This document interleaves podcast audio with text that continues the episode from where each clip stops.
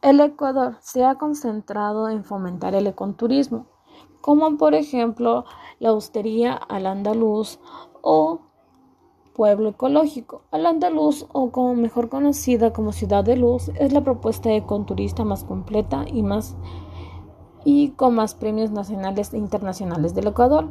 Está compuesta principalmente de bambú. Posee una amplia y hermosa playa que está rodeada de espléndidos jardines, huertos orgánicos y bosquecillos de bambú.